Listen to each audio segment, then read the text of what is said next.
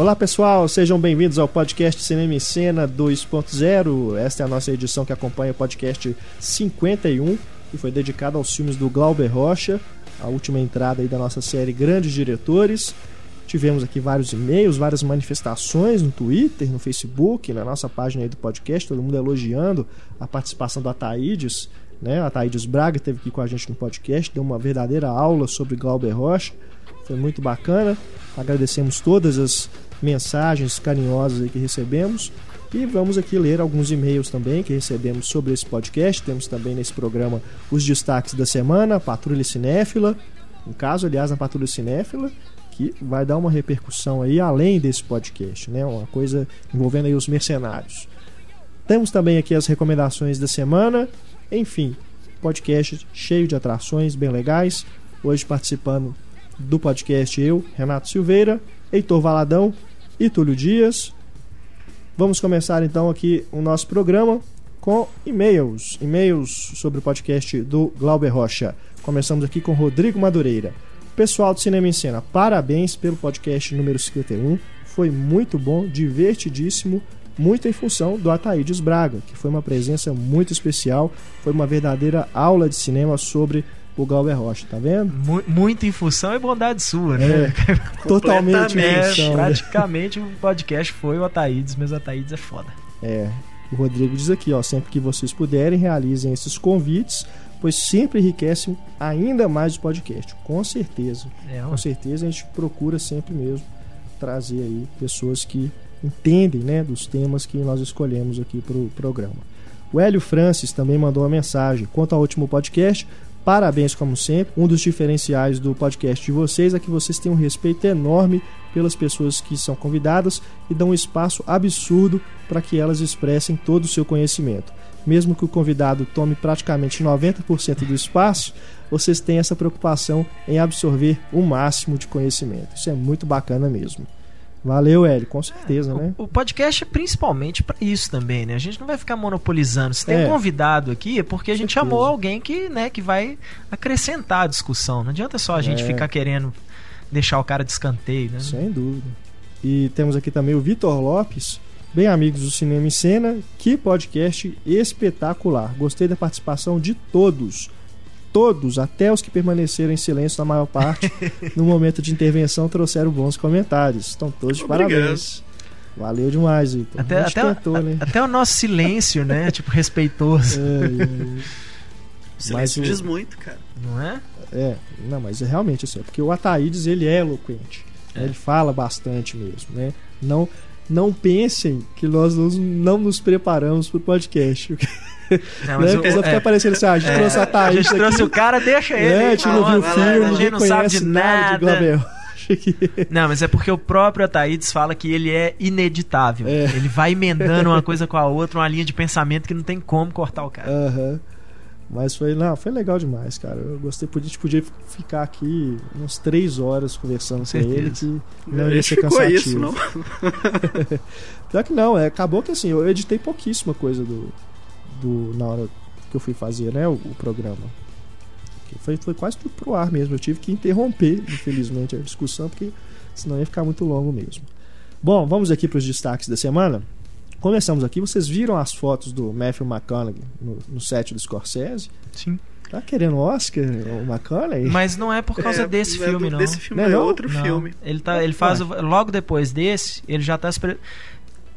Isso foi uma entrevista que eu vi com o Ah. McConaughey, ele falando que o próximo filme dele é sobre um ativista. Na, é, ele era aidético, né? Assim, foi logo no começo mesmo que, que a AIDS estourou. E, se eu não me engano, ele fazia contrabando de remédios. Tinha uma coisa assim. Mas é que o personagem, o próprio personagem dele era aidético. E durante a entrevista dele, ele já tinha falado que tinha perdido acho que 15 quilos e que ele queria perder mais 15 Entendi. pro papel, né? Então ele tá muito magro agora, assim, o pessoal andou, porque acho que se não me engano até assim, na- um pouco depois do Magic Mike, né, o pessoal já andou falando assim, poxa, o que aconteceu que o cara tá ficando, Aham. tá emagrecendo, e tal, não sei o que, mas é, é, realmente assim, ele diz ele que é para preparação para esse papel mesmo. É. Será que ele tá cheirando o Oscar? Ai, Pô, Não, não eu, eu perguntei porque no, no- o próprio personagem dele no filme do Scorsese, The Wolf of Wall Street, Ele interpreta o cara, que chama Mark Hanna, que é o mentor do personagem do Leonardo DiCaprio, que é o protagonista. E ele teve envolvimento com drogas e tudo, então eu imaginei É, que tinha alguma coisa a ver. que mas ajuda, se tem né? outro filme, É, não, acabou encaixando, né? É, com certeza. né? Mas realmente impressionante. Ela tá lembrando Seco. muito o Christian Bale no Operário, no Vencedor, né? Aquela magreza. ca- É, É, o, o, o, cadavérica, né? né? É, o É. Christian Bale só, só conseguiu alguma atenção na terceira vez, né? Porque ele fez o operário, É. nada. Fez o sobrevivente, nada. E pelo menos na terceira vez que ele emagreceu metade do peso Mas, dele pro é. papel, aí a academia notou. Eu vou concordar com o, o Pablo, que o Pablo gosta muito do McConaughey. Eu gosto também dele. Acho, acho um, um ator bacana. Ele consegue tirar, assim, de personagens idiotas, consegue ter- tirar algumas atuações interessantes. Esse último Os filme filmes é dele, aquele- o Poder. A maioria Poder dos filmes Lei, são, né? são ruins, né? Poder Mas e a lei. Poder e a Lei. Vocês gostaram? Não vi ainda. Eu, tô gostei. com ele lá na fila pra ver. É, é, é, Foi bem elogiado. né? É, ele é melhor pelo, pelo, pelas atuações, pelos atores, do que pelo roteiro em si. Assim, o roteiro é interessante, mas ele é meio, meio previsível. Mas é um Uhum. filme bem legal, assim. Não fica, não fica É. ab- abaixo assim do que, que ele faz normalmente, não. O problema do McConaughey pra mim é quando ele inventa de fazer comédia romântica. Pois é, ele faz muito Que filme ruim, né? É sempre aquela mesma coisa, o cara meio surfistão, É. charmosão, sabe? É meio, meio chatinho, assim. Mas eu gosto muito dele quando ele resolve ser ator mesmo. Aham. Até em besteiras, tipo Reino de Fogo. Sim, eu acho sim. do caralho no Reino de Fogo, assim, careca, barbudo, e uma atuação muito séria pra Aham. ele. Por mais que seja um personagem. né? O filme inteiro é pra dar risada, né? Apocalipse de dragão. É. Mas o filme, eu adoro aquele filme. E Rouba eu acho ele massa no filme. Eu acho que ele rouba a É cena legal, na hora que né? ele aparece. E tem o Christian Bale também. É, né, o Christian. Christian Bale antes dele se tornar aí um astro, né? Assim, É. Que hoje, com o Batman. Bom, falando em ator legal, o Michael Keaton foi escalado para ser o vilão do Robocop. A gente estava na, naquela dúvida, né? Quem seria o substituto do Hugh Laurie. Falou-se no Clive Owen, mas acabou indo pro Michael Keaton. É. Aprovada a escolha? Sim. Surpreendente, né? Michael Keaton, ele. É outro cara que quando ele resolve ser sério, eu acho ele melhor do que quando ele, quando ele é comediante. Mas também tem tem seu seu espaço assim. Ah, Acho É, bacana acho ele ter, ele ter É um cara que pegado tá um papel trabalhando super filme bom, pouco, um filme é. grande, né? Filme, trabalhando filme super pouco atualmente. Pois é, achei bacana. E eu gosto dele, assim, mas. Vamos ver, eu acho que. eu- Eu, eu via o papel, se é o papel que foi originalmente interpretado pelo Ronnie Cox, eu via um Aham. cara mais Hugh Laurie, mais Clive Owen mesmo. Mas, como não precisa ser uma ameaça física, né? É. Então, só precisa ser uma ameaça. Aquela cara do Michael Keaton é uma ameaça física o suficiente. Cara fechada, assim. É, o legal do Michael Keaton é que ele engana, né? Assim, ele tem uma cara o tempo todo assim muito séria e na verdade ele tá sendo sarcástico, assim. Então, É. Ainda, ainda o Robocop, José Padilha desmentiu aquela conversa toda lá, É, de que, eles, velho? que a produção estava um inferno, que ele não estava gostando, estava sendo a pior experiência da vida dele. Que foi o quê? O Fernando Meirelles deu uma entrevista para a revista Trip e nela, eh, nessa entrevista, ele falou que conversou com o Padilha por telefone, José Padilha desabafou com ele que estava sendo muito ruim trabalhar lá em um um projeto de Hollywood, que ele não tinha controle sobre, nenhum sobre as coisas, as decisões e tudo. Aí a Folha conversou com o José Padilha e o José Padilha falou que não tem nada disso, que está sendo uma ótima experiência, que ele está tendo. Ele escolheu a equipe dele, trabalhando com o Lula Carvalho na fotografia, Daniel Rezende na, na montagem, tá tendo. Até os produtores parece que ele teve alguma coisa para poder escolher a equipe né, com quem ele ia trabalhar, enfim. Já é esperado que ele ia falar isso, que ele não ia deixar um negócio que começou a rodar internet afora, ele ia se manifestar uma hora, porque senão acaba pegando mal para ele. com né? certeza. Não, eu só ia fazer uma colocação sobre a Trip, uma revista que eu gosto muito, especialmente pelas capas delas. São sempre bonitas. Pelas capas, eu, Pelas diria capas pelo Trip. conteúdo, porque as Trip Girls, né? Não, mas a, são as capas ensaios muito chamam- melhores do que da Playboy. Com gente né? certeza, A com gente já certeza. fala, a gente já falou disso. sobre isso aqui VIP, nos Trip. bastidores, né? Mas ah, ah, Eu de, não de concordo. duas, não, não, não. Esse assunto eu acho que eu nunca vi- abri uma revista trip na minha vida. É porque a, é porque a Xana escuta todos os podcasts. Só... É, ultimamente ela não tem estudado, não, mas independente disso. Mas é o. Preocupa não, viu, Chan? A gente não traz revista aqui pra Né, redação. sem revista. Esconde aí, esconde aí, a gente lê depois. Não precisa de revista, gente. Imagina. somos cinéfilos, somos todos cinéfilos aqui. Ai, revista. ai, ai. Diga. Mas. Ah, pode ter sido também aquela meia, meia culpa, né? Do, do Padilha. Tipo, deixa eu dar uma aliviada aqui porque tá pegando mal pra sim, mim. sim. Mas eu acho que teve um pouco de exagero do Meirelles aí também, porque é aquele. O diz que me disse, né? Então não. É. Acho que isso aí o cara pode ter. Né, às vezes ele soltou assim, ah, pé no saco, que os caras né, não deixam a gente fazer tudo que a gente quer, essas coisas, porque o Padilha. Os filmes dele, ele era o diretor de documentário, Tropa de Elite também é uma, um roteiro que ele mexeu pra caramba, então ele mandava nos filmes dele completamente.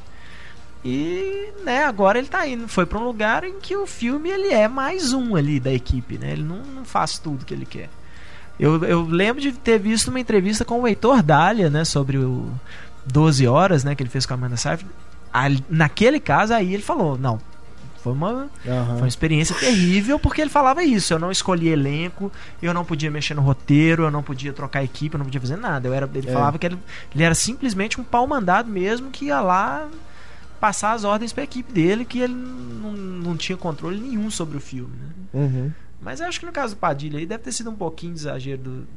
Não, é, o Meirelles, ou problema da própria mídia também, também, que a né, é- extrapola a coisa como se fosse. Pega assim, justamente a frase ali, né? problema, né? Padilha diz que o novo Robo- Robocop está sendo um inferno. É. Se você jogar no Google Robocop mais José Padilha, os 20 primeiros resultados é isso. Dureza. Bom, mais notícia aqui. O Michel Hazanavicius, diretor do Artista, premiado no último Oscar, vai trabalhar em Hollywood, vai dirigir uma comédia tem muito a ver, inclusive, com os filmes que ele já fez, né? Essa coisa meio metalinguística de, de falar sobre o próprio gênero com que ele está trabalhando. Nesse filme se chama Will, né? Citando aqui o cinema em cena. A sinopse é o seguinte: um homem comum vive num universo em que as vidas de todas as pessoas são decididas por roteiristas que escrevem seus destinos do paraíso. O problema é que o protagonista descobre que o seu roteirista resolve desistir da função. Agora ele precisa viver sem o roteiro que vai despertar o potencial escondido dentro dele. Interessante a premissa, né? Me Mistura lembrou de- o Mais Estranho mais que a estranha Ficção. que a ficção com Charlie. Kaufman aí, né? É. Vai, Achei bacana. interessante, né? Vamos ver, porque eh, o, Michel Hazanavicius ele trabalhava, nunca trabalhou em Hollywood mesmo, né? O próprio artista é um filme, uma produção que não é, até tem os Weinstein ali por trás, mas não é uma produção americana. É uma né? coprodução, mas a maior parte É. dela mesmo é francesa. Exato. Vamos ver, né? Toda sorte aí pro Hazanavicius. Tomara que não seja mais um desses diretores que são importados pro Hollywood, pro Hollywood e acabam, né? Como a gente falou aí do Padilha, né? Não, não chegue. O Padilha e do Heitor Dália, né? É. Esses É, o diretores Dália, que talvez, chegam lá e não conseguem Como se o dar filme muito não, bem, não né? fez sucesso também, né? É. Bobear o Heitor Dália volta pro Brasil mesmo e tal. Mas nesse caso aqui ganhou o Oscar, né? Os Pois é, Weinstein com certeza. são meio apadrinhados. Foi meio apadrinhado pelos Weinstein, né? Acho que ele pode ter muita sorte aí nessa Qual que é a previsão de lançamento do filme? Não sei, não deve ter ainda, né? Acabou de ser Deve contratado. ser um dos deve ser milhões de projetos que o Final do ano que vem. se envolveu agora. assim. É, mas parece ser interessante mesmo. Maneiro. Outro diretor estrangeiro que nós estamos cheios de diretores estrangeiros fala- trabalhando em Hollywood nessa edição. O Park Chan-wook, diretor do Old Boy, vai rodar um faroeste em Hollywood. Legal, né? A trama é centrada em um, grupo de bandidos que se aproveita de uma tempestade torrencial para roubar a pequena cidade de Hattelsborg. Xerife e um médico local depois juntam forças para defender a terra dos criminosos. Bacana, né? O Park Chan-wook É. já fez, esse não é o primeiro filme dele em Hollywood, ele acabou de rodar o Stoker, que inclusive tem a Nicole Kidman Sim. e a Mia Wasikowska. Esse é o de vampiro, não é? É a Alice, é, é um filme de vampiros. Escrito pelo Wentworth Miller, É, que é, é- que é, é ator também, né? Sério? Fazia o Prison Break, é. Ele assina com outro nome. O roteiro estava sendo vendido, ele, ele usa um, um pseudônimo, mas é, é ele. é. Que foda. Esse, o Stoker já tem previsão de estreia, 1 de março do ano que vem. É aquele aquele período ali, né, meio que Meio o pessoal nebuloso. costuma Pode, pode ser que dá certo, pode ser jogar que os não dá. filmes, né, que estão meio É. assim na dúvida, Nicole Kidman né? de vampiro não vai dar certo? É de vampiro? É, ué. É um filme de- meio de vampiro mesmo. Eu não sei, não sei se é de vampiro. mas mas é- tem um negócio do, do- do- morre um morre um parente. uma É, coisa, mas é uma coisa mais de terror mesmo. É, sei que é um filme meio de terror, É. meio suspense, assim, umas Mas coisas é- meio é psicológicas. é- Eu não sabia que era de Ele vampiro. Ele fez o de vampiro que foi o Sede de Sangue, que era Uhum. o padre vampiro, né? Agora nesse, nesse tem vampiro, realmente agora fiquei na dúvida. Tudo. Falando de diretor legal, as legal é pouco pra isso aqui, né? O Terrence Malick, grande diretor, merece um podcast, né? No Com mês que vem? Não, não, não. Tivemos notícias aí que o, o primeiro, o novo filme do, do Malick, To the Wonder, foi exibido lá em Veneza. Já vi gente falando que é a Árvore da Vida 2. mas já vi gente também falando que não é tão bom quanto a Árvore da Vida, mas que ainda assim é um filme bacana, né? interessante, tudo. Enfim, Melick é só mesmo você dialogando com o filme para você ter alguma opinião, né? Mas enfim, é, a Rachel Weisz foi cortada aí desse próximo filme, que é, se não me engano, é o Night of Cups, que tem também o Lawless, né? Ele tá fazendo os dois ao mesmo tempo. É, as cenas dela foram cortadas, coisas típicas do Melick. A gente viu aí no- além da linha vermelha, né? Nossa. Aquele monte, aquele elenco grandioso e os caras aparecem e somem. Inclusive, esse o To The Wonder, que tem o Ben Affleck, disseram que a- a- muitas cenas dele foram limadas. lixo, né? é. A participação dele acabou sendo pequena. Porque a gente só tinha aquela foto que era ele e a Rachel McAdams. Então dava tudo a entender que ele era o protagonista do filme. Mas se bobear, nem é.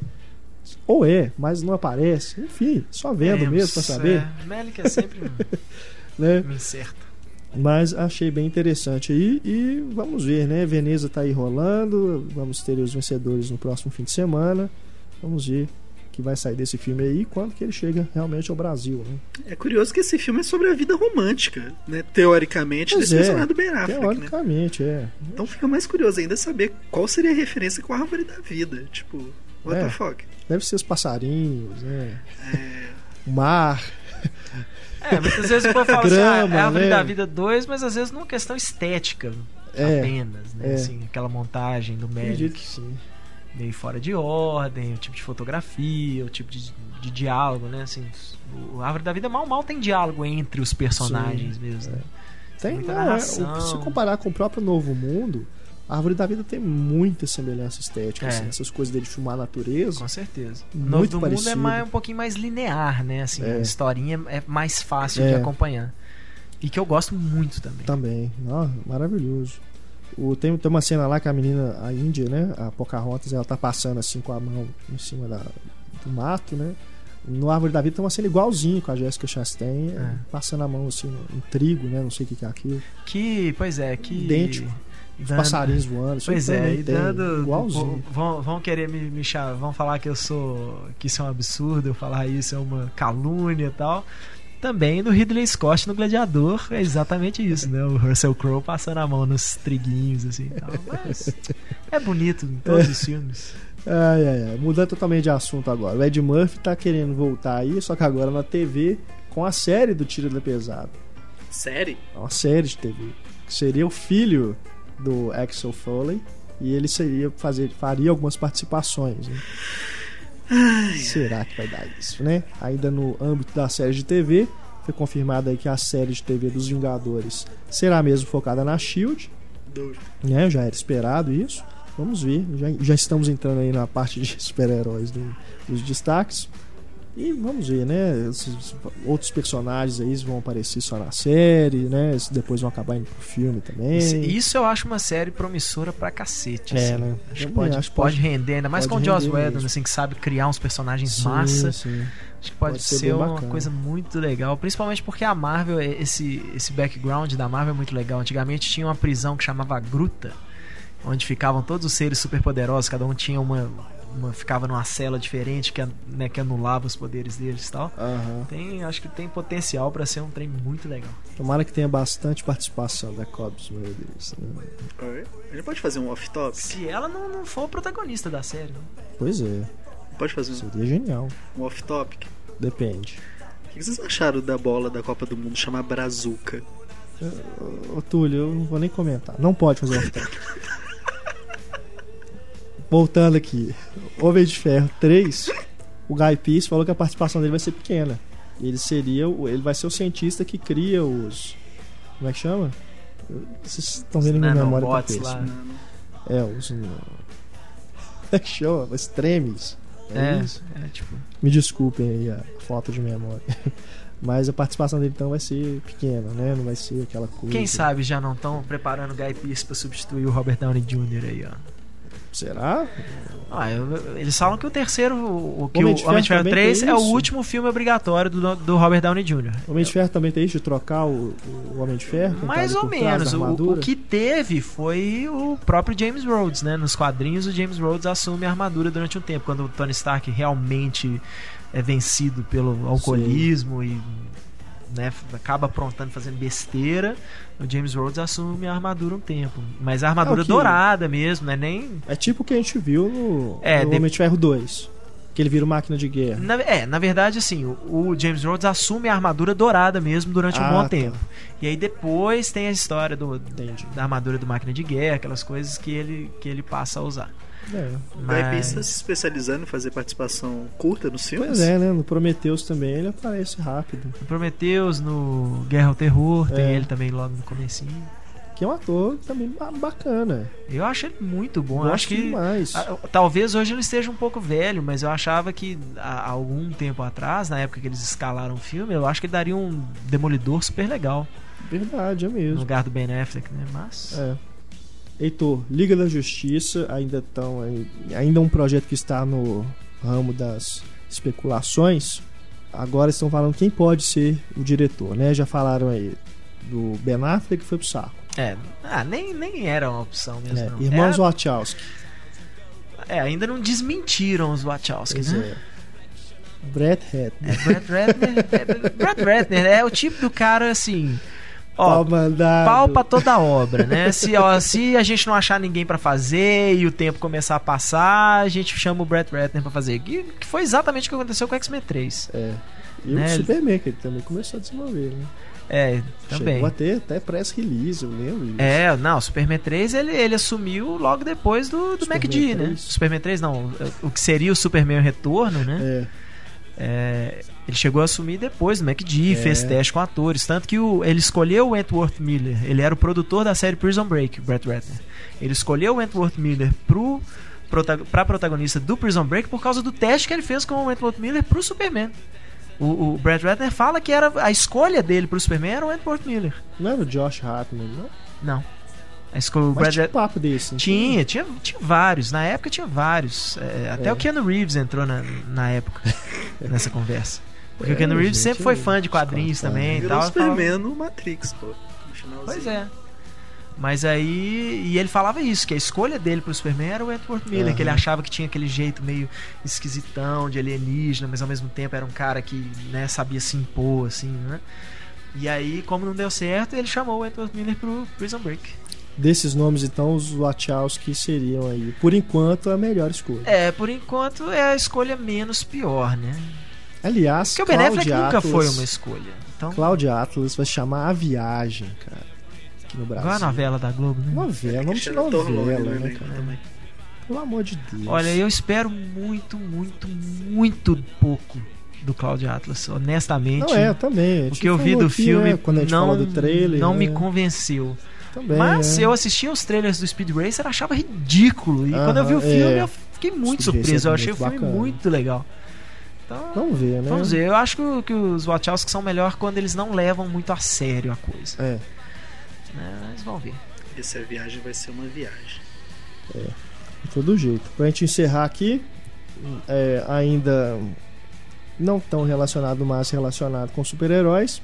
A Emma Stone fez um ensaio inspirado no Blade Runner, né? Eu disse isso aqui só pra deixar o link aí e compartilhar, porque vale muito a pena ver. Eu vi as fotos, cara, tipo, ficou bonito, mas. É, tem roupa demais. Quem sabe aí, o Ridley Scott não tava falando de ter uma mulher no lugar do, do Harrison Ford? Quem sabe? É, Ah? Ultimamente tá interessante. É, Estão acontecendo vários ensaios de atrizes e atores encenando filmes antigos, né? Tem pouco tempo teve um do Essas Taxi Driver. gostam, Isso né? faz muito, é, fazer. o pessoal faz muito isso. É, do inspirado, Taxi Drive a gente até deu no Cinema e Cena. Pois a é. Deu, na época deu. Ficou legal. né? Que era Isso- Chloe Moretz. Isso. E alguém que era o papel do Robert De Niro, quem que era? Não me Eu lembro. não lembro, nem lembrava que era ela, mas é. A Chloe Moretz no papel da Judy Foster. Ficou legal mesmo. Bom, e-mail, mais e-mail aqui sobre podcast do Glauber Rocha. O Edilus Penido nos escreve. Olá a todos. Às vezes eu me pergunto por que continuo a ouvir o podcast do Cinema e Cena. A cada edição eu aumento a fila dos filmes que eu ainda tenho que ver. E diga-se de passagem, já não é pequena para um apaixonado pelo cinema como eu. Mas que susto que você me deu agora, cara. Eu já tava falando assim, pô, qual é? É, como eu não sofro do mesmo dilema do Willy Wonka de ter muito tempo e ter tão pouco a fazer, eu me martirizo ao descobrir um novo gênero de filmes chamado Glauber Rocha. E ter de reconhecer que infelizmente ainda não vi nenhum exemplar dele. Meia culpa, meia máxima culpa, diz aqui o Edwards. Realmente, é uma boa definição, um novo gênero chamado Glauber Rocha. É. Eu, eu não te culpo, cara, porque Brasil, né, é tão difícil a gente É. conseguir realmente assistir um filme no cinema. Às É. vezes até você chegar na locadora não tem os filmes, né, em DVD. Exato. Os- são poucos os filmes dele lançados em DVD no Brasil. Né, Mais uma e vez a você tem que acabar recomendação comprando aí, mesmo, é, tem né? o Deus e o Diabo, Na Terra do Sol, né? O Terra em Transe. Barra Vento, A Idade da Terra E o Dragão, da Maldade, Santo Guerreiro. Guerreiro. Todos esses têm DVD duplo É. da Versátil. São E se eu não me engano, em alguns deles cópias. tem alguns dos curtas, né? No Terra em Tem. Trânsito tem o Maranhão 66. Exato. Documentários maravilhosos também, com depoimentos do pessoal que trabalhou com ele. Vale muito a pena procurar. Depois do. Continuando aqui meio do Edulus. Depois do podcast 51, vou ter que acrescentar pelo menos mais 4 ou 5 filmes na minha lista. De qualquer forma, tenho que reconhecer também que, apesar de não serem os padroeiros das zonas e dos bordéis, vocês são foda. Grafado assim, com PH maiúsculo e dois Ds para enfatizar o tanto. Valeu, Aqui, mas peraí, mas o, e o Túlio, nada? Pois é, tipo, Valeu demais pela sua mensagem. Bom, chegamos aqui na Patrulha Cinéfila. E como eu disse no começo do programa, temos aqui um, um problemão que aconteceu lá em Florianópolis, uma sessão dos mercenários. O Alfeu Gonçalves dos Santos nos escreveu. Ah, ele foi na sessão dos mercenários no dia 31, né? Foi na sexta-feira que estreou o filme. Sessão das 20 e 20 no Floripa Shopping, rede Cinemark. Diz aqui o Alfeu. Estávamos assistindo ao filme Os Mercenários 2 tranquilamente quando tudo trava. Após várias tentativas de voltar o filme, fomos obrigados a deixar o cinema. Muitas pessoas foram embora sem pegar o ingresso ou o dinheiro de volta. Nós pedimos o dinheiro de volta e infelizmente só ganhamos os ingressos. São cortesias. Isso é ridículo, diz aqui o Alfeu. Uma rede de cinema tão conhecida como Cinemark não pode deixar isso acontecer. Pagamos caro no ingresso e no transporte não fomos reembolsados. Estávamos empolgados para ver o filme e não acabamos de vê-lo. Poder- perdemos a chance de ver o filme pela primeira vez. Acabamos vendo várias partes desconexas do filme e também da parte final, recebendo vários spoilers. Isso que é mais grave É. né? Porque dá pau na cópia, isso aí já aconteceu várias vezes e até não é um assunto que a gente coloca aqui como denúncia agora, né? Dá problema no- de- na hora de colocar o rolo lá e mostra cena final pra galera e é foda, né? Já tinha ido aqui, diz, continua aqui o Alfeu, só terminar o e-mail dele.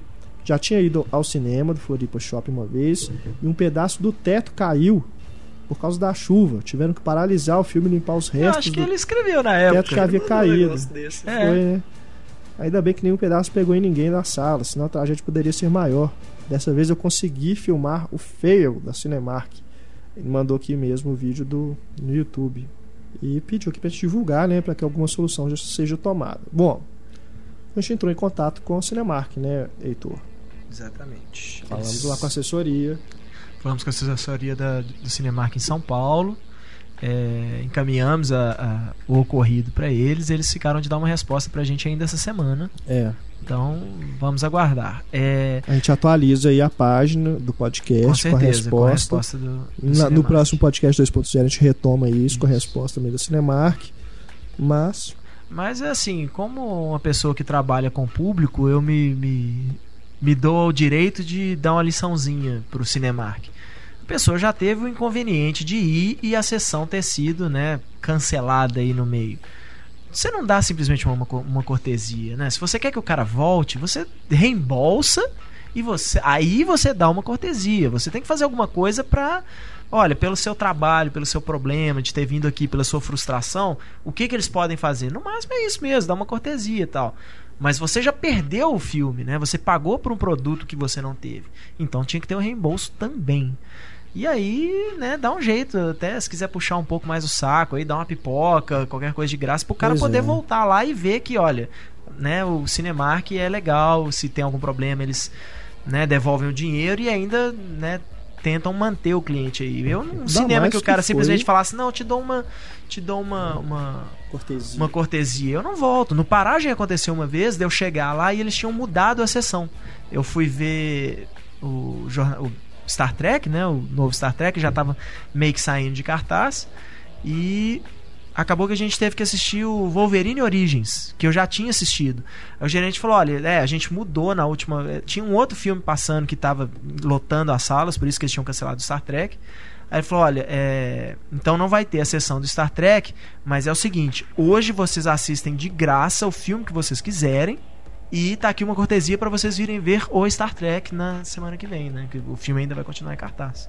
Então, assim, acho que isso é o, né, pelo menos aí é o mínimo que os cinemas deveriam fazer. É, também acho. Ainda mais tendo sido esse um caso que aparentemente foi isolado, né? Não é uma coisa que acontece, não é, não é esse problema de dar um pau na cópia e eles não conseguirem voltar. Foi uma coisa que realmente tentaram lá, mas acabou mostrando cenas que não deviam mostrar, enfim. É realmente complicado e vamos, como eu disse, vamos aí aguardar a resposta do Cinemark. Eles não- ainda não tinham respondido até a- a gravação aqui do podcast, mas estamos aí aguardando e vamos dar aí o espaço devido para o Cinemark dizer, né, pelo menos tentar explicar o que, que, que aconteceu e por que, que foram tomadas essas medidas. Hora do flashback do podcast Cinema em Cena. Já começamos aqui com o Edilus de novo. O Edilus, o Edilus ele escreve muito pra gente mesmo. Ele diz aqui, ó, só pro sobre o podcast dos musicais. Engraçado como os musicais nos levam a situações inusitadas. Ao ouvir os comentários do podcast 50 2.0, lembrei de uma que aconteceu comigo. Eu estava em uma roda de amigos e comentei que era uma pena tantas pessoas criticarem os musicais sem ter ao menos visto o melhor deles cantando na chuva. A namorada de um amigo, que não era loira, É, disse que também achava isso um absurdo, pois ela amava tudo nesse musical, principalmente a parte que o Michael Jackson se transformava em um a parte que o Michael Jackson se transformava em um coelho dirigindo uma moto. Uau! Na hora eu fiquei totalmente sem palavras, diz aqui o Edson. Sensacional. que é isso, cara? Seu amigo Desculpa escolheu muito bem. Desculpa a cara. ignorância, mas quando- onde que o Michael Jackson se É transforma no em coelho? Moonwalker. uma- Um Walker. No Moonwalker tem um, um clipe. Que tem a, o Moonwalker é o seguinte, É, né? um- Tem uma parte que é o filme mesmo, Moonwalker. E na fita, no VHS, vinham uns clipes antes. Tem essa parte mesmo. Eu não me lembro qual que é a música. Mas tem esse lance mesmo que o Michael Jackson tá dirigindo lá uma moto e ele vira o coelho. Sensacional. Qual que foi a- o fato que fez essa menina ligar uma coisa na outra? Tipo, cantando na Pois chuva é. pro coelho do Michael Jackson. Ai, meu Deus do céu. cara, eu já vi. Ô, Ô, desculpa, Brasil. cara, mas. tá bem de amizade, cara. Na hora que ele falar Foi no coisas... mínimo engraçado, Não, né? com certeza. Na hora que ele falou coisas inesperadas, eu pensei, ah lá, o cara saiu cantando no meio do cinema, né? Não, cara. Valeu, cara. Bom, temos... temos aqui agora o Leandro Luz. Olá, galera do Cinema e Cena. Me chamo Leandro Luz, sou do Rio de Janeiro e acompanho o podcast já há alguns meses. Como essa é a primeira vez que eu escrevo para vocês, gostaria de parabenizá-los pela excelência em conteúdo e carisma que vocês exalam através desse podcast semanal de primeira. Hum, Obrigado. Duas coisas. Primeiro, gostei bastante do último podcast sobre os musicais. Confesso que eu por muito tempo me mantive longe do gênero, mesmo ignorando o quanto eu gostava dos desenhos musicais, de certa forma, da Disney. Inclusive reassisti a Bela e a Fera e o Corcunda de Notre Dame recentemente com meu irmãozinho de 4 anos e não consigo entender o motivo de eu odiar as partes musicais desses grandes clássicos. Talvez porque meninos geralmente têm aversão a essas partes mesmo. Eu, te confesso que na minha infância também, até hoje, aliás, os números musicais dos desenhos da Disney eu achava realmente um saco. É, quando você é menino, você quer ver a historinha, né? É. Se concluir logo. Você Até do Rei que- Leão mesmo, que é um filme É. né, muito musical, tem detesto aquelas partes musicais. Fica parecendo que assim, ah, tá enrolando, né, pra acabar o filme aí, fica tendo musical é. no meio, mas é. É bem feito, assim, visualmente, Muito né? Os números musicais são- tem umas são coisas, né? bonitas. É, mas eu realmente não, não gosto. Continua aqui o Leandro. Dentro dos que vocês citaram, os filmes que vocês citaram, Mulan Rouge e Sweeney Todd são os dois meu- meus dois preferidos, sem contar Noviça Rebelde. A Noviça Rebelde é mais antigo, né? A gente não falou E dele. a Larissa no- não no veio podcast. aqui hoje pra, pra vibrar agora de ouvir você falando isso. É, e o Mágico de Oz também. Ele diz aqui que, é um, que, que ele gosta muito. Tem uma história engraçada de uma amiga que hoje ama musicais, mas nos seus primórdios, como apreci- apreciadora de cinema, sua mãe apresentou-lhe Xanadu. Uai, é a Natália Louro, né? Que a fez quase desistir do gênero.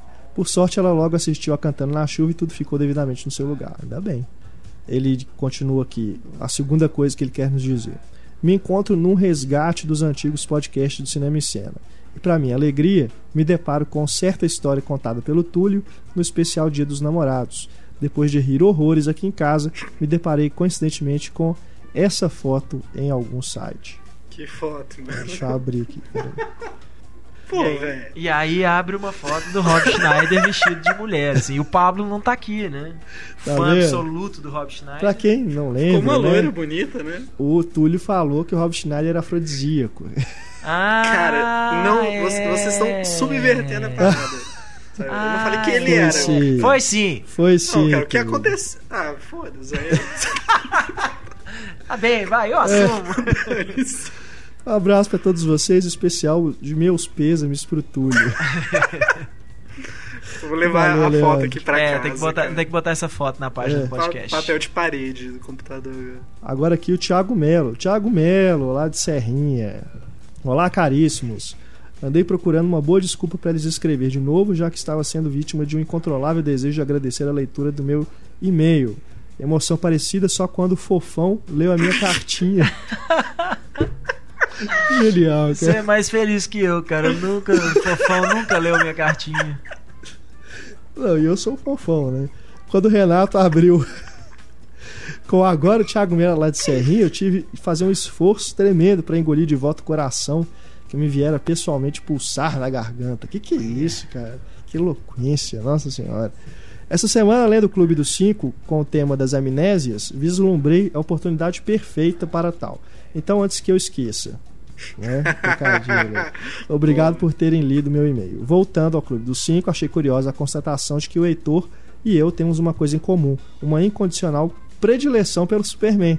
Ele já tinha falado dessa preferência, mas encaixar o herói em qualquer oportunidade que apareça é coisa de fã mesmo. É porque, é porque você, como eu, é um cara de muito bom gosto. Particularmente achei engraçada a forma como enumerou as super habilidades do personagem. Pena ter deixado o escudo de celofane, o truque de desaparecer e de multiplicar-se de fora. Mas aquilo ali pra mim é coisa da fortaleza, não é do Superman mesmo. É. O, be- Então. o beijo amnésico do Superman é imbatível, cara. Das coisas. Tem que admitir que aquilo ali é duro. Mas tadinho, tadinho do Richard Lester, bicho, não tem como. É, Deixaram esse, esse pepino na mão dele, tipo, cara, a cena já tá que é um rodada. diretor bacana. Richard É, Lester é um diretor muito bacana. Ah, eu. Pô, ele refilmou, ele teve. refilmou muito pouco do filme até, né? É. assim. As cenas do Quando Gene Hackman, a ele tinha que, us- do teve que usar as diretor, né, do dire- Richard Donner, do tem Richard muita Donner, coisa, Pois é, tem muita coisa que. que ele É. teve que se virar pra fazer. Aí o, o Thiago diz aqui, Heitor. Heitor, não fique bolado se o Túlio ou qualquer outro leitor enviar alguma trollagem, porque existe uma resposta tão apimentada quanto para cada uma delas. Sinceramente, adoro Batman. Odeio detoná-lo e mais ainda lançar mão de expressões homofóbicas ou que possam ofender qualquer minoria. Faça agora esse pequeno sacrifício em nome do Túlio. Clube dos Cinco, porque o Superman é mais bacana. Primeiro, não é só o super-homem que usa uma cueca por cima da calça, o Batman Não também mesmo. tem uma azulzinha e uma pretinha para ocasiões distintas. O Wolverine também tinha azul e marronzinho. 2. O Joe Schumacher, assim como a maioria, odiava a cuequinha do Batman, então resolveu lhe dar um fio dental e mamilos.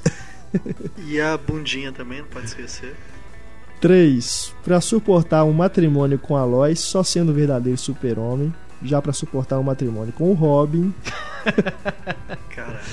4. Em se tratando de live action, o Christopher Reeve eternizou o super-homem. Já no caso do Batman, isso ainda é obra do Adam West. Agora o Christian Bale superou, cara. Não tem nem dessa, nem vi qual é essa. não.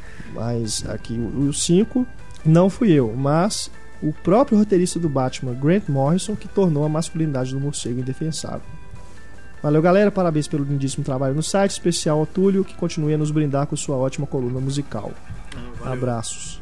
Quer Apesar de dizer, você gostar do Superman, é, Aí você vê que nem tudo é um caso perdido. nem tudo é um caso perdido. Ele tem gosto musical, assim. É, qu- Quantos anos ele tem? Ele falou?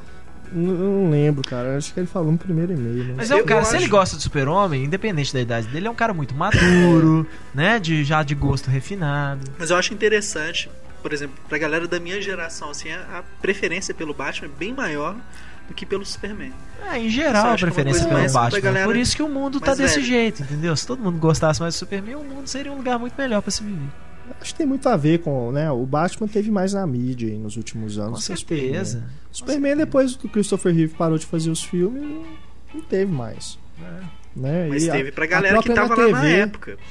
Que Pois assistiu é. os filmes na época. A própria na TV mesmo tem a série do Batman, né? É, que tem muito mais. Os desenhos animados do Tem Batman a da Liga da Justiça, mas não é a mesma coisa. Não tem a do Superman. O, e assim, o Superman 1 é de 78, né? Se eu não me engano, 79. Bom, É, independente de uma disso, tem é, para muita gente dessa geração, o Batman também fez parte da infância quando saiu o primeiro Batman do Tim Burton, que é o que? 80 e. O Batman do Tim Burton é 80 e- 89. 89, né? Então fez parte ainda de muitas É. adolescências, infâncias e adolescências. Então, de alguma forma, o Batman sempre esteve mais visível, né? Na, na mídia, na- nos quadrinhos, no negócio do que o Super-Homem. Ah, o, o Thiago deixou aí no PS aqui, Heitor. Diz aqui, ó. O Heitor deve lembrar, mas para os que não o façam, deixo aqui a dica. No novo longa do Homem Morcego, tem uma cena em que a mulher gato some, deixando o Batman falando sozinho. Ele Sim. fala, né? Então essa é a sensação. Essa passagem foi extraída da belíssima Reino do Amanhã. Adivinha tudo? Quem era o cara que faz isso com o morcegão? Adivinha, adivinha. Quem que faria isso? Esperou. Claro. Bom, vamos passar aqui primeiro do Rafael Ferreira Franco. Acrescentando algo sobre o tema dos musicais, né? Voltando aqui para os musicais. A banda finlandesa Nightwish divulgou em abril um trailer de um projeto de um filme musical para ser lançado esse ano. O filme se chama Imaginearium. Imaginearium. E pelo que eu li, a história será sobre um compositor relembrando sua vida depois de velho. O filme terá as mesmas músicas desse álbum de mesmo título.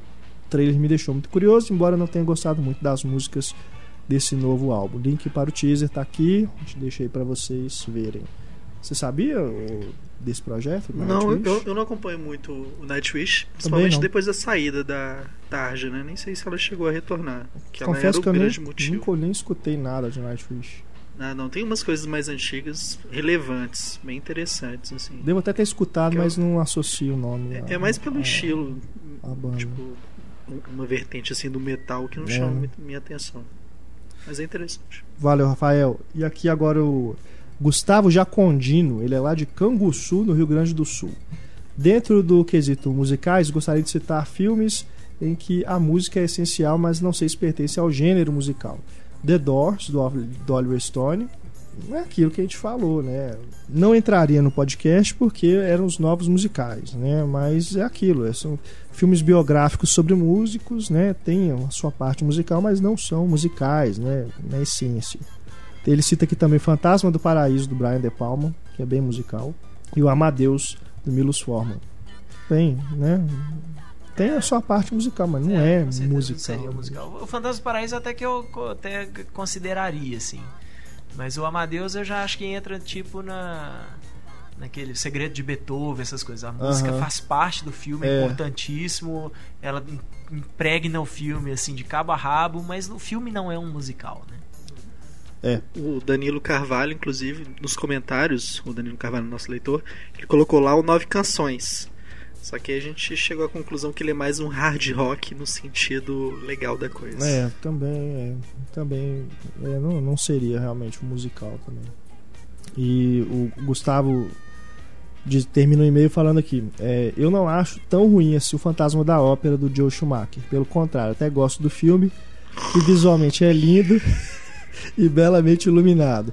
Gerard Butler até canta mais ou menos e não compromete, apesar de ser vergonhoso colocá-lo ao lado de uma Emily Rossum, que é afinadíssima. Próximo e-mail, né?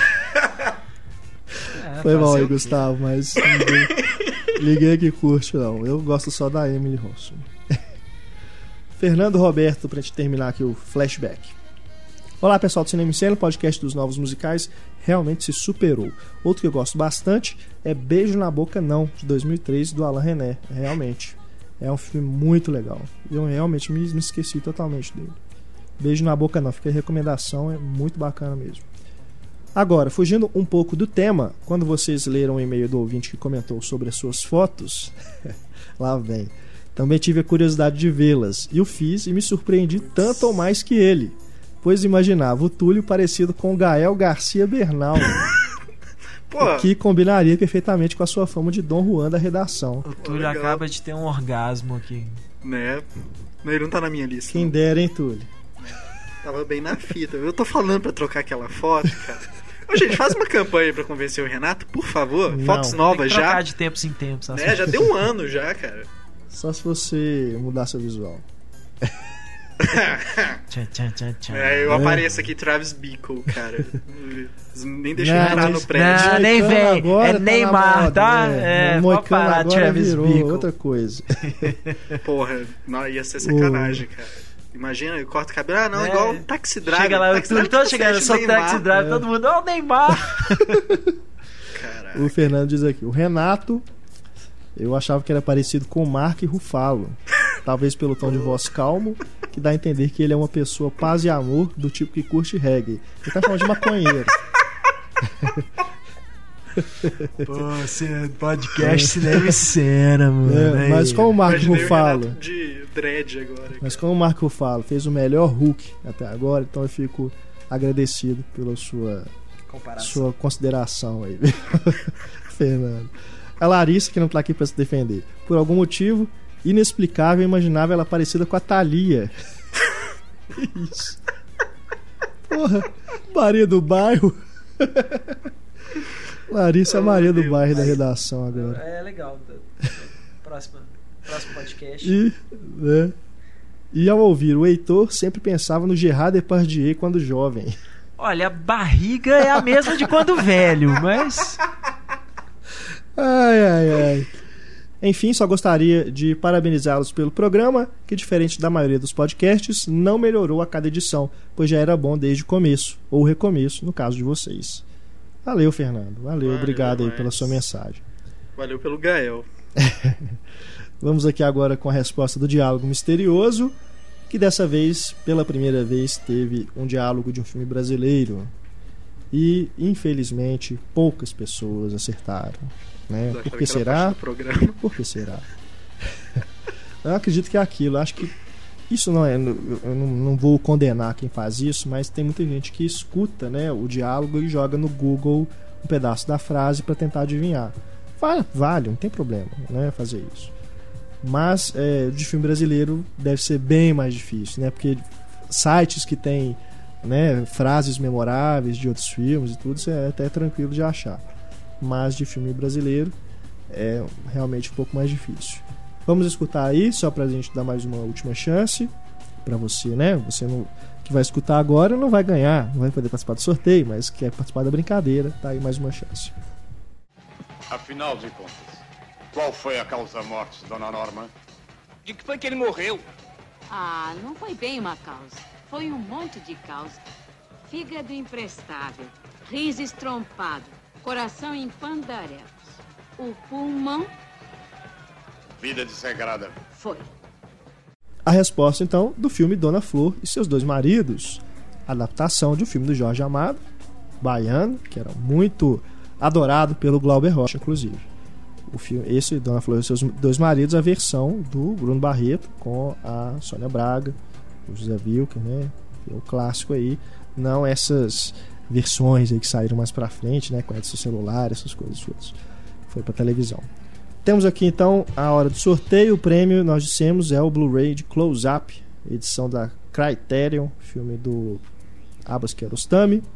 Fizemos aqui o sorteio e vai para o número 18, o último. O último da lista, 18 é o L. Francis. Olha, Olha Francis. Se você não tem um Mandou aparelho de Blu-ray ainda, cara. Você é a sua oportunidade de comprar um. É. Então, Hélio, parabéns. Nós vamos mandar pra você então o Blu-ray do Close Up pra você curtir aí o filme do Kiarostami, tá bom? Na edição número 52, quinta-feira, será a edição com um especial. Todo mundo vai participar, todo mundo da equipe, inclusive o Pablo.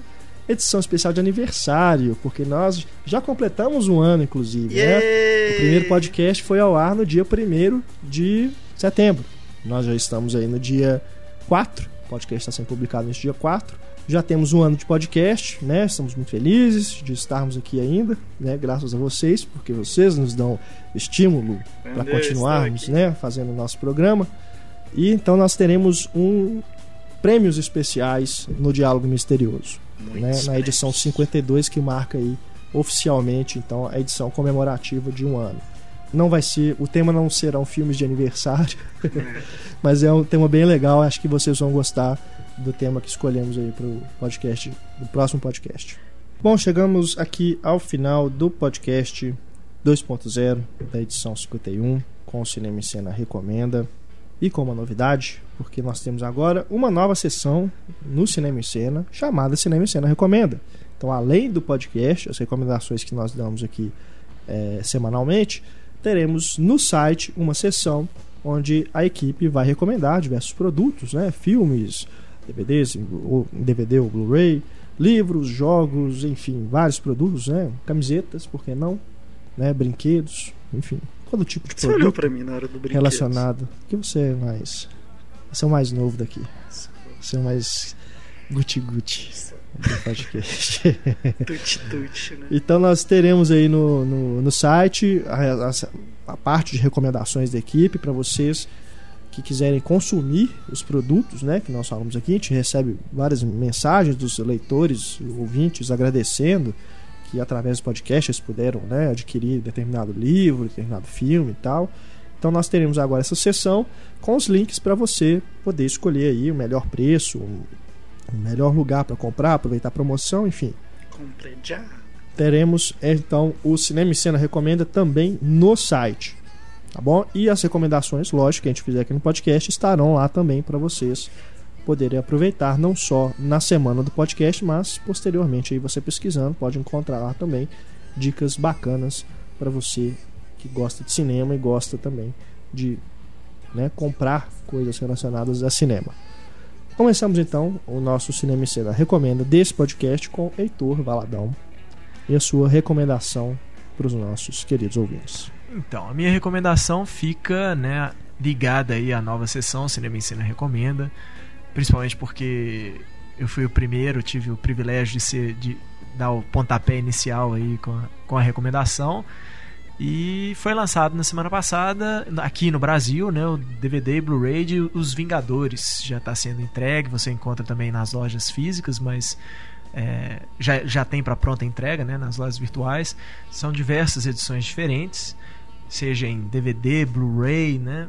Lembrando que no Submarino é a única loja que você encontra a edição completa, aí, entre aspas, né? o Blu-ray 3D, o Blu-ray com, com filme né, na, 2D. na, na visão normal 2D e também com o Blu-ray de extras. Né? É, Nas outras lojas, nas outras lojas, o máximo você tem tudo, encontra. né? É, você encontra em Blu-ray 3D e Blu-ray, mas não vem com disco de extra. Ou você encontra com o Blu-ray e o disco de extra, mas não vem em Blu-ray 3D. Né? E no, no Submarino você encontra tem a essa versão edição da aí. latinha também. Tem- é, a versão da latinha é a versão que tem o Blu-ray e o disco de extras. É, era era a única tem 3D. versão que tinha o disco de extras em Blu-ray, que é uma coisa, né, que felizmente a Buena Vista anda disponibilizando aqui no É. Brasil. Antigamente eles sempre cortavam o disco de extras, É, né, que vinham nas edições americanas e eles estão lançando agora o Cavalo de Guerra saiu com essa edição e os Vingadores também a mesma coisa. Então, tem diversas edições, né? E especialmente vamos torcer para que ainda seja lançada a edição da maleta, né? Que vai sair nos Estados Unidos pela Amazon, é um produto exclusivo da Amazon, mas que talvez tenha sido cancelado por causa de um problema judicial entre a, a, a empresa que fabricou a maleta para o filme original e, e e a, o fato da, da Marvel não ter pedido autorização para duplicar o visual da maleta exatamente como é no filme. Então pode ser que essa maleta tenha sido cancelada, mas eu acho que não. Eu não acho que eles. Né, eu acho que eles chegam num acordo financeiro Até aí para conseguir o, lançar o, isso. As coisas que vêm dentro da maleta, né? A Marvel não vai des- descartar aquilo. Pois é, eles Muita já fizeram bacana, é, né? um material extra, né? Já provavelmente já, já estava em produção, né? Toda todo o negócio é para eles provavelmente sai mais barato pagar para os direitos, É, né? Sai agora em setembro lá. É, nos Estados, Unidos, será lançado em setembro, né? O Brasil, Pois é, inclusive, com já- certeza já tá surpreendente produzido. isso, né? O Brasil lançando coisa antes dos Estados Unidos. É. Os Vingadores foi lançado no cinema aqui três dias É, antes. Verdade. E, e agora três dias ou uma semana? Uma semana, Uma né? semana, É. é. E agora em DVD e Blu-ray tá saindo antes aqui também. É. Mas fica aí na, na, na coluna nova, vocês têm links para todas as edições e escolha a bacana. sua. É Escolha bacana a sua. ter a opção, né, para você escolher qual que Com você quer. certeza. Mas eu realmente achei curioso eles lançarem a, a latinha sem o Blu-ray 3D. É, a, Porque a assim, Disney tinha. não que vai fazer falta, porque pra mim pouco É. importa esse filme em 3D, porque o 3D dele é não é bacana, né? Aham. Mas é legal ter tudo, né? Pois é, eu, eu, eu sempre, eu sempre vou assim, eu quero a edição, a edição mais, mais completa, completa, né? possível, né? A edição mais completa é a do Submarino, essa edição Pois é. exclusiva do Submarino, que é o Blu-ray 3D, Blu-ray e o Blu-ray de extras É. também. Mas, né, às vezes aí você tem que abrir mão da latinha, que é igual aquela latinha dos Muppets, dos É. Gigantes de Ferro, que é uma latinha bonitinha pra guardar. Vem os cards também. Vem os cards, então fica aí o que, que você prefere, né? Um disco Blu-ray 3D, que muita gente não tem TV 3D, ou então que não tem É. né, esse interesse em 3D também. Né? Mas é, é, tem um- uma edição para cada gosto aí. Assustadoramente, se eu não me engano, são cinco edições diferentes, né? É, DVD, exato. DVD com Blu-ray, só Blu-ray, é, Blu-ray 3D e, o- e o filme, Blu-ray só com filme, o Blu-ray de extra, o Blu-ray completo, é muita, muita opção que você tem aí.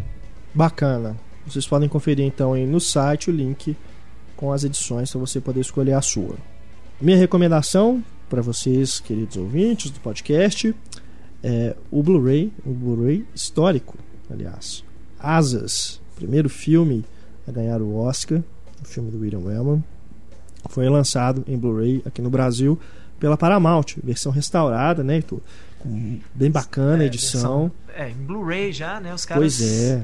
aproveitam, é, né, pra fazer uma Um restauração muito importante, bacana. né? Uma edição bem bacana.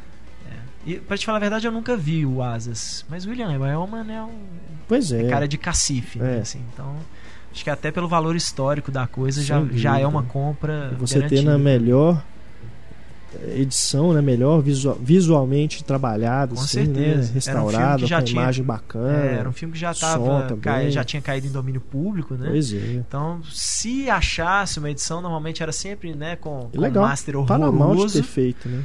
E a Paramount tomou as dores aí, Pois é. fez a restauração no filme e lançou agora em, em Blu-ray. Legal demais. Tá aí também essa recomendação para vocês. O link tá aí para vocês poderem adquirir o Blu-ray e Túlio Dias pra gente ir embora. Você tem uma recomendação dupla, é, É, isso? casadinha. Casadinha? Casadinha. Aproveitando que eu vou entrar de férias, então a gente tem que fazer essa. Eu vou fazer uma e meia semanas de amor, sabe?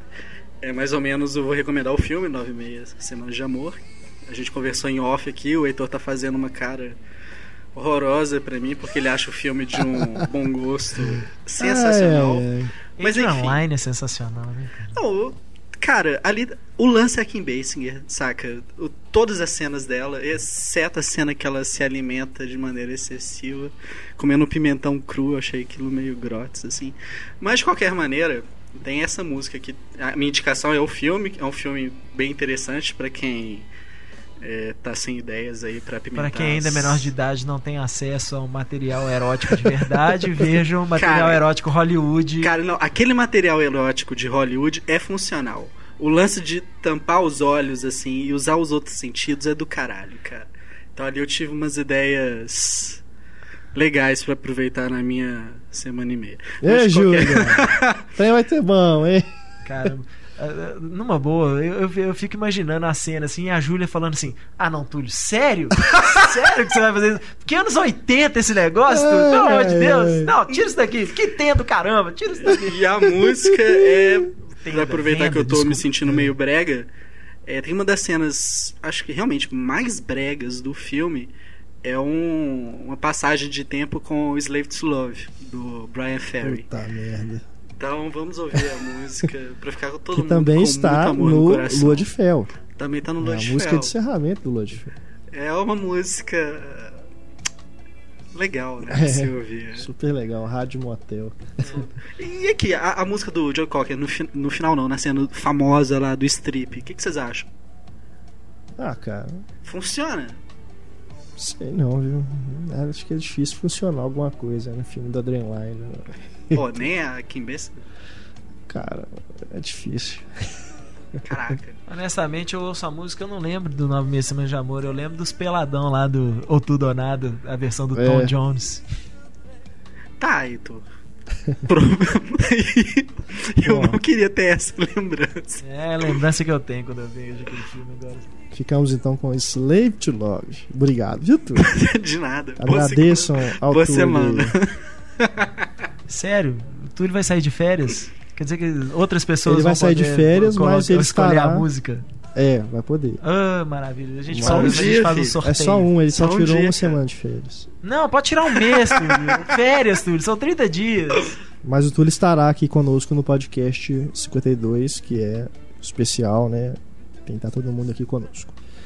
Muito obrigado, então, a presença aqui, Heitor e Túlio. Muito obrigado à audiência De de, vocês.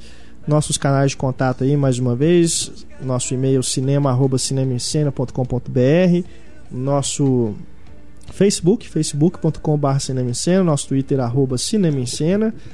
Mande sua mensagem também através aí da página do podcast. Voltamos então no podcast 52 com a participação de todo mundo, com mais um debate bacana e mais prêmios, né? Aguardem aí prêmios muito legais no Diálogo Misterioso Especial de Aniversário. Grande abraço, pessoal, até lá e tchau.